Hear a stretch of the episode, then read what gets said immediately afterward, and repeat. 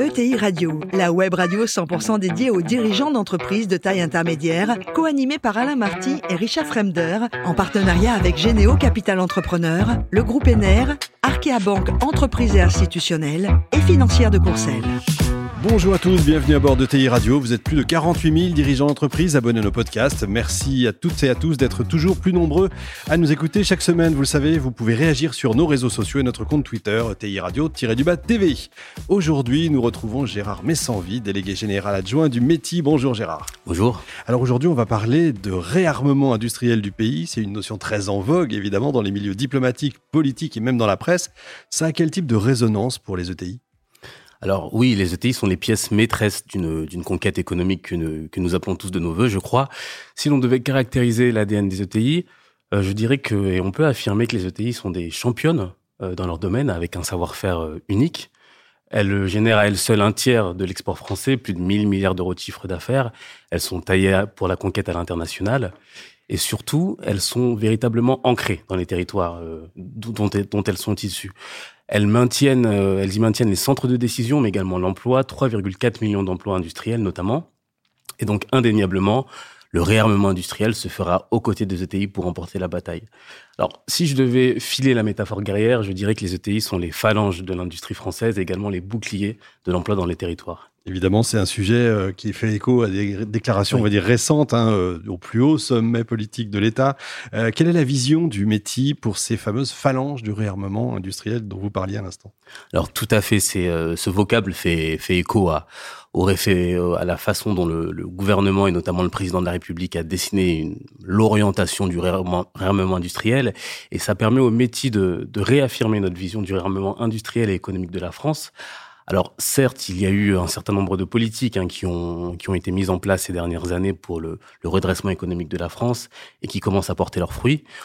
En 2008, on dénombrait 4600 ETI en France contre 6200 aujourd'hui. Donc il y, a une, il y, a une, inflexion qui est certes mineure par rapport à l'Allemagne, qui en compte 12 000, donc le double. Mais donc il faut accélérer et poursuivre ce travail à travers cinq batailles, cinq chantiers. Bien entendu, le sujet de la transmission des entreprises pour éviter qu'elles soient vendues à l'étranger, le sujet du coût euh, du travail qualifié, qui est, bien sûr fondamental et ça amène aussi un certain nombre de vocables qui ont été euh, formalisés et évoqués ces derniers jours, le sujet du coût de l'énergie, de la simplification qui a été aussi largement évoqué, et le sujet du redressement compétitif du site France.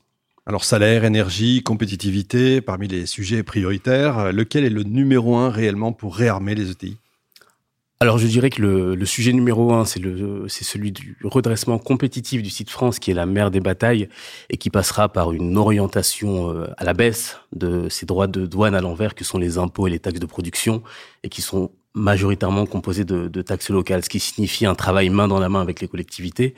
Et il faut savoir que la France a une surfiscalité de 80 milliards par rapport à son environnement européen. Vous mentionnez les collectivités locales euh, qui sont les, principaux euh, euh, bénéficiaires, on va dire, de, ces taxes de production. Est-ce que vous êtes certain qu'elles soient à vos côtés quand vous touchez la, manne fiscale? Alors, tout d'abord, je tiens à, dire hein, et à rappeler qu'une ETI est fière de payer des impôts. Cela signifie que son, son business model fonctionne, qu'elle se développe. D'ailleurs, ces impôts vont servir à, à alimenter des territoires dans, dans, lesquels elles sont implantées depuis des décennies, voire des siècles pour certaines. Donc c'est un cercle vertueux finalement. Euh, mais il faut rappeler, il ne faut pas oublier que nous sommes dans une, un environnement, une concurrence fiscale économique au niveau mondial qui est féroce. Donc oui, les collectivités, que ce soit les mairies, les intercommunalités, euh, ont développé une offre d'accompagnement auprès des entreprises. Elles se sont vraiment repositionnées comme des facilitateurs, euh, donc elles ont besoin de moyens pour agir. Euh, cependant, et c'est là le paradoxe français, c'est que ces ressources ne doivent pas mettre en péril le développement de ces ETI qui viennent alimenter ces mêmes territoires. Euh, le constat est partagé, collectivité, ETI, même combat? Alors oui, tout le monde s'accorde à dire que c'est mal fichu. Hein. C'est pour ça que, que l'on travaille ensemble pour faire en sorte que, que ces ressources dédiées aux collectivités soient garanties, mais qu'en même temps, ces ressources ne viennent pas dépeupler un pays qui a été largement désindustrialisé. Le véritable sujet, c'est que le travailler et le produire en France a été largement surfiscalisé. Et les ETI sont des entreprises qui travaillent et qui produisent encore en France. Elles sont bien entendu sensibles euh, au modèle économique, euh, socio-économique français auquel elles contribuent, mais elles sont également sensibles à l'écart de compétitivité par rapport au site France. Donc, pardon de le dire, hein, mais le modèle ETI, c'est l'antithèse de l'économie offshore. Ce sont 120 000 implantations à travers les territoires. Et des territoires qui sont donc euh, notamment dans la ruralité, ce ne sont pas les grandes villes, ce sont les villes moyennes. Finalement, les ETI, c'est la France des sous-préfectures. Et donc, pour répondre à votre question, nous travaillons main dans la main et nous connaissons très bien les collectivités. On travaille notamment avec l'Association des maires de France, l'AMF, avec les intercommunalités de France, qui, elles aussi, plaident pour un réarmement des territoires, un réarmement industriel. Et donc, tout le monde va dans le même sens pour un pacte gagnant-gagnant pour les ETI et pour les collectivités en faveur de la prospérité des territoires.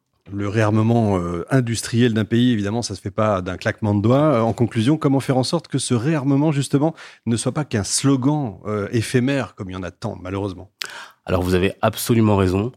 Pour reconstruire un tissu industriel en France et de façon pérenne, il faut deux choses du temps et de la cohérence. Au risque de voir le travail qui a été accompli jusqu'à présent tricoté puis détricoté, un peu comme la, la toile de Pénélope attendant Ulysse, si vous voulez. Donc, ce que je veux dire, c'est que pour euh, avoir un tissu industriel qui soit à la fois pérenne et souverain, il faut permettre aux entreprises, il faut leur donner les moyens de pouvoir se transmettre. Et je m'arrêterai là, deux chiffres. En moyenne, une ETI a 45 ans d'ancienneté. Et il faut 21 ans en France pour qu'une entreprise, depuis sa création, devienne potentiellement une ETI. Donc vous comprendrez que le sujet du temps long est capital, il est central, et les dispositifs actuels, que ce soit au niveau législatif et fiscaux, ne prennent pas assez en compte cet état de fait. C'est pour ça qu'au métier, nous plaidons pour une véritable politique publique de la transmission des entreprises et notamment des ETI, pour que cette noble ambition hein, de, du réarmement industriel soit à la fois pérenne et crédible. Merci Gérard, vous êtes formidable comme d'habitude. On a tout compris comme d'habitude. Merci beaucoup d'avoir contribué à cet épisode de TI Radio. Fin de cette chronique. Retrouvez tous nos podcasts sur notre site et suivez notre actualité sur nos comptes X et LinkedIn. On se retrouve mardi prochain 14h précise pour accueillir un nouveau dirigeant d'entreprise. L'invité de la semaine de ETI Radio, une production B2B Radio en partenariat avec Généo Capital Entrepreneur, le groupe ENER, Arkea Banque Entreprise et Institutionnelle et Financière de Courcelles.